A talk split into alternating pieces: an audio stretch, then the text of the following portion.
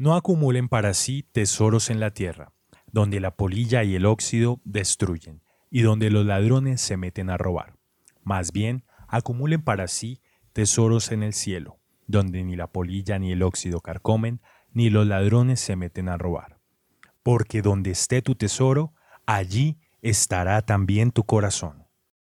Estás escuchando Cinema George. Creer para ver. Cinecreyentes, bienvenidos nuevamente a este segundo capítulo. Mi nombre es Carlos Arturo Silva y esto es Cinema Church, un espacio para hablar de cine y reflexionar sobre aspectos relevantes para la vida y para nuestra fe. Las riquezas, la lucha de clases, el poder, la justicia, son temas que estamos viendo y escuchando a diario en las noticias, en las redes sociales, nos enfrascamos en discusiones con amigos, con desconocidos, en las redes. A mí me encanta enfrascarme en discusiones, los que me conocen lo saben. Y bueno, cada cual tiene una visión particular que resulta ser muy pasional muchas veces. Y hoy vamos a hablar de Parasite.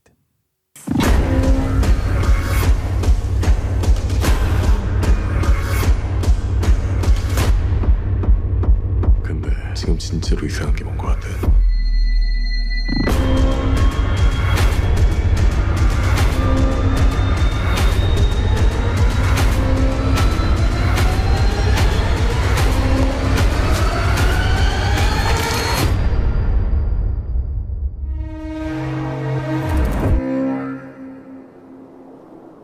Parasite o Parásito en español, la película surcoreana dirigida por Bong Joon-ho sin duda, una de las mejores películas del 2019, por no decir la mejor, sorprendió en la pasada entrega de los premios Oscar, se llevó el premio como la mejor película.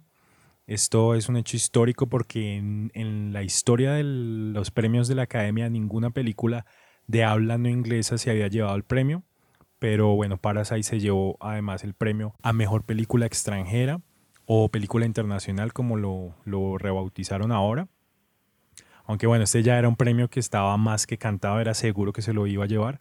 Pero sí sorprendió mucho el premio a mejor película. La verdad, yo tampoco me lo esperaba. Aunque sí creo que se lo merecía totalmente. No pensé que la academia se lo fuera a dar. Además de esto, se llevó el premio a mejor guion original y mejor director. Curiosamente, pues no tuvo ninguna nominación en la categoría de actuación. Esto también es algo que le han criticado un poco a la academia. Y bueno, ¿qué es lo que tiene Parasite que le ha gustado tanto a la crítica como al público? Porque esto es algo que raramente sucede. Generalmente si una película le gusta a la crítica, a la gente no le gusta, o si le gusta al público, a la crítica no le gusta. Pero esta película es una película que le ha gustado a todo el mundo. Y si usted no ha visto Parásito, yo le recomiendo que no escuche nada, no lea nada, vaya a verla y déjese sorprender aunque bueno, ya a estas alturas la película ya están hablando muchísimo y, es complicado. Yo cuando la vi realmente me llevé muchísimas sorpresas. Yo ya había empezado a escuchar hablar mucho de la película y había visto varias veces el, el tráiler, pero inteligentemente Bon Joon-ho no colocó nada de la, de la segunda mitad de la película en el tráiler para no revelar partes importantes de la trama. De esto debería aprender Hollywood porque ellos ponen todo el resumen de la película en el tráiler, hacen todos los spoilers. Bueno, entonces siguiendo el ejemplo del director de Parásito, voy a tratar de no hacerles spoilers. La película nos cuenta la historia de la familia Kim. Mm, el, papá, la mamá, su hija y su hijo, que ellos son dos jóvenes ya en edad universitaria. Ellos viven en un subsótano en Seúl. Estos subsótanos se habían construido em, para situaciones de guerra, eran usados como refugios con bueno, Corea del Norte, ustedes saben, el régimen allí todavía están un poco en esa disputa. Sin embargo, con el aumento de la población y las situaciones de escasez y pobreza, adaptaron estos refugios como viviendas. Entonces se les permitió a las familias ir a vivir allí. Esta familia, bueno, pasa por un momento complicado, está tratando de obtener dinero, hace algunos trabajos pequeños para poder sobrevivir y, y parece que no la están pasando muy bien. Eh, entonces ya desde el inicio, mm, los que hemos tenido algunas carencias económicas, que somos pues yo creo que la gran mayoría de la población mundial, nos empezamos a sentir conectados e identificados con esta familia. Ellos van a empezar a hacer una serie de cosas así no estén muy bien vistas para salir de su situación de pobreza. Entonces ya desde este punto el director nos va a mostrar la temática principal de la película, que es la lucha de clases. Es un tema que no ha sido ajeno para el director, él ha trabajado esta misma temática en otras películas. Un ejemplo claro es una película que se llama Snowpiercer. Eh, es una película genial, está protagonizada por Chris Evans, el Capitán América. Y allí, bueno, la película es sobre un tren que no se puede detener y en su interior los vagones están divididos por clases sociales. Bueno, no les voy a contar, eso es para otro, para otro podcast, pero es una película espectacular. Tienen que, verla, por favor. Volviendo a Parásito, esta película plantea la lucha de clases, pero no es tan simple. La película está cargada de simbolismos, de metáforas que vamos a tener que ir descubriendo poco a poco e interpretando según cada cual su propia interpretación ningún elemento está colocado al azar. O sea, el director es muy meticuloso hasta el punto de que cronometró el paso de un camión en una de las escenas, el momento exacto en que debe pasar detrás de uno de los, protagonistas, el cronometró para que pasara en ese justo momento. Así que algunos de los elementos nos van a ir contando la historia. Entre estos elementos podemos ver las escaleras, siempre van a estar hablándonos de los niveles, de los ricos están arriba y los pobres están abajo. Vamos a ver mucho este lenguaje. Se ven también en la colocación de los personajes, los pobres siempre en un nivel más bajo que los ricos. Otro elemento son las líneas invisibles. Eh, se trazan líneas invisibles para separar las clases sociales. Esto lo logra a través, por ejemplo, de las escenas eh, de los ventanales, las divisiones de los ventanales entre los vidrios son líneas que van a separar de una manera casi imperceptible a los personajes. Otro elemento, por ejemplo, es la lluvia. Este elemento nos habla de cómo un mismo evento va a ser una tragedia para unos y un motivo de celebración para otros. Esto no es spoiler. La familia Kim va por medio de engaños y valiéndose un poco, bueno, o mucho más bien de la ingenuidad de la familia Park, que es la familia rica, los van a infiltrar, entre comillas, como trabajadores en su hermosísima casa, la cual, bueno, esta casa también va a ser protagonista de la película, ya les hablaré un poquito del tema también. En este punto la película ya nos empieza a plantear varias cuestiones. Lo primero es, ¿será que el fin justifica los medios?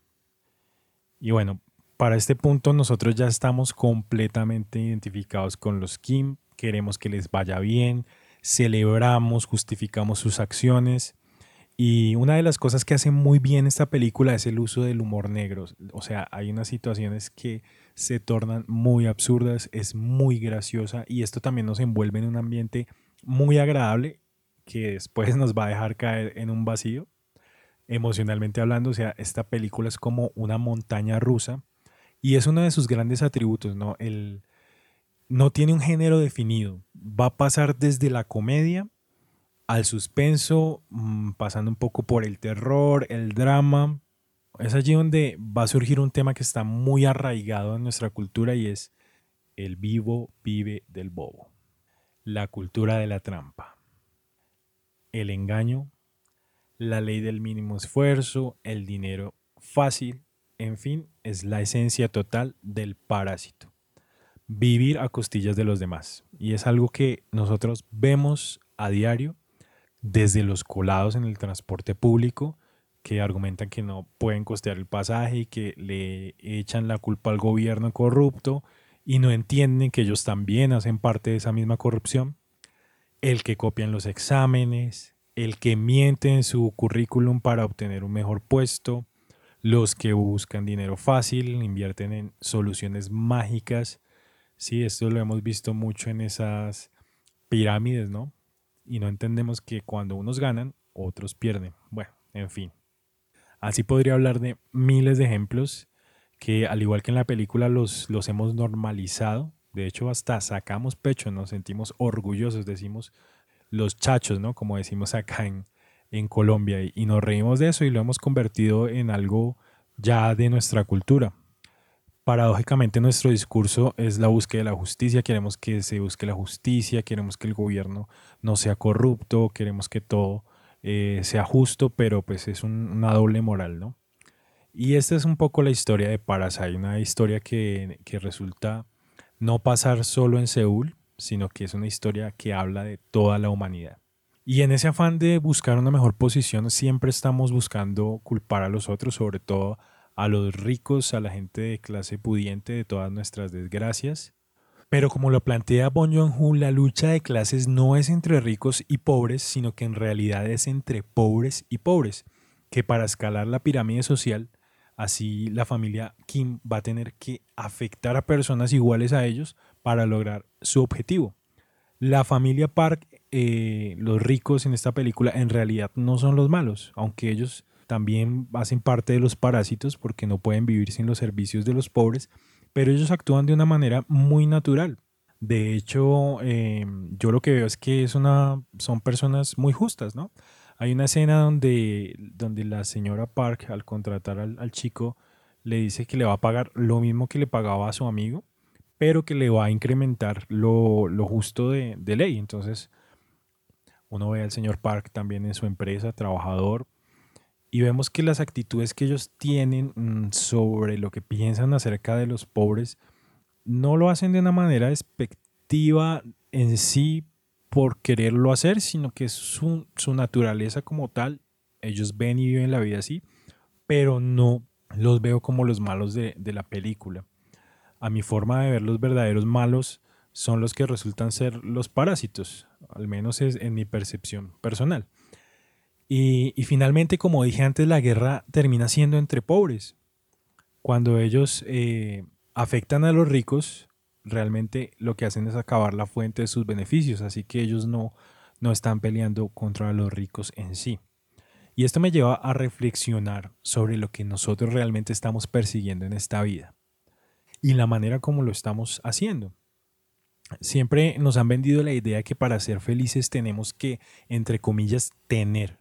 O sea, el tener se convirtió en algo más importante que el ser y las cosas materiales, los títulos, los viajes, la posición social, es lo que nos van a hacer felices, es lo que nos dice el sistema de este mundo. Entonces empezamos a correr tras todas estas cosas sin importar muchas veces lo que nos cueste o lo que tengamos que hacer para alcanzarlo. Pero resulta que nunca es suficiente, el hombre nunca se sacia con nada y ese vacío sigue quedando allí y nada termina llenando ese vacío.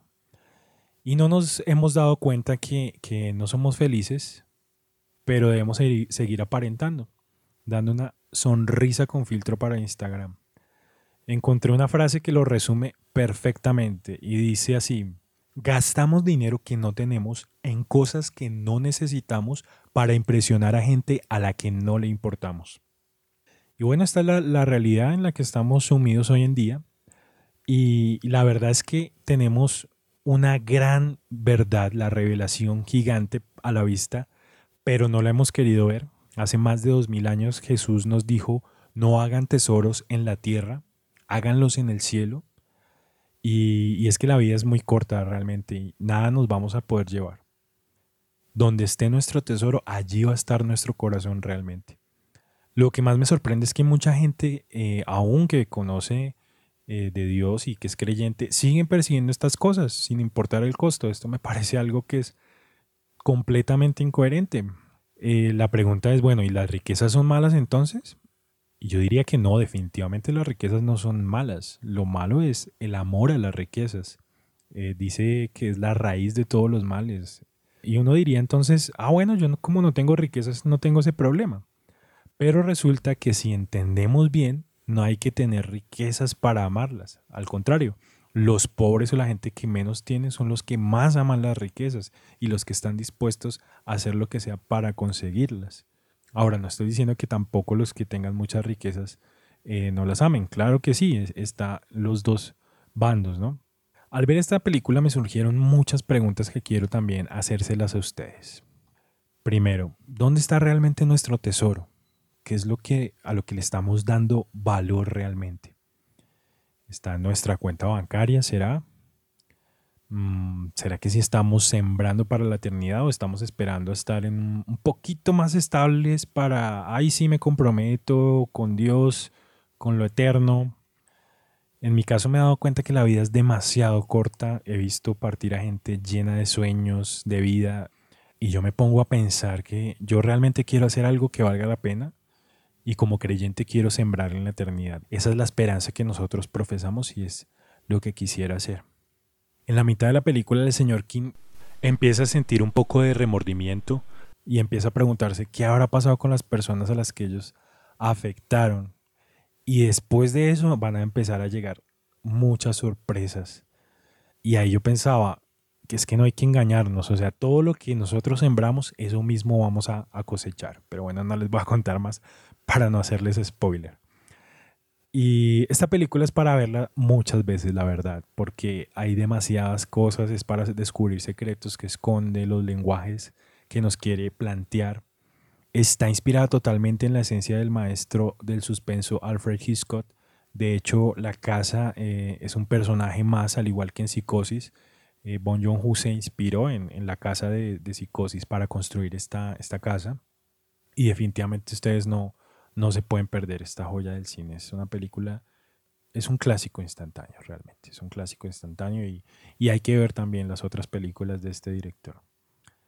Y bueno, pues hasta aquí sería la, la reflexión, algo muy concreto, muy cortico hoy. Y cinecreyentes, gracias por escucharme, gracias por sus críticas constructivas, han sido de gran bendición para mí, me motivan a seguir trabajando, a seguir haciendo esto.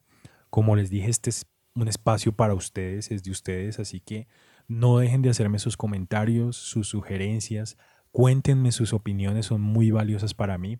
Poco a poco vamos a ir mejorando en todos los aspectos, desde lo técnico hasta los contenidos, y espero que me acompañen en próximas ediciones. Tenemos muchas películas, muchas series para ver, muchos temas por conversar. Esto es Cinema Church. Nos pueden encontrar en Instagram, en Facebook, en Twitter aunque bueno, aún todavía no hemos tenido mucho movimiento en redes, pero poco a poco les iré compartiendo cositas por allí. Para escuchar este podcast nos pueden encontrar en Anchor, en Spotify, Apple Podcast, Google Podcast, Breaker, Evox. Esperamos estar próximamente también en YouTube. Así que si les gustó, si sienten que este contenido les aporta, suscríbanse, comenten, compartan, por favor, compartan. Hagamos que esta comunidad de cinecreyentes siga creciendo. Y esperen muchas más sorpresas. Mi nombre es Carlos Arturo Silva, esto es Cinema Church y recuerden, examínenlo todo y retengan lo bueno. Hasta la próxima. Estás escuchando Cinema Church. Creer para ver.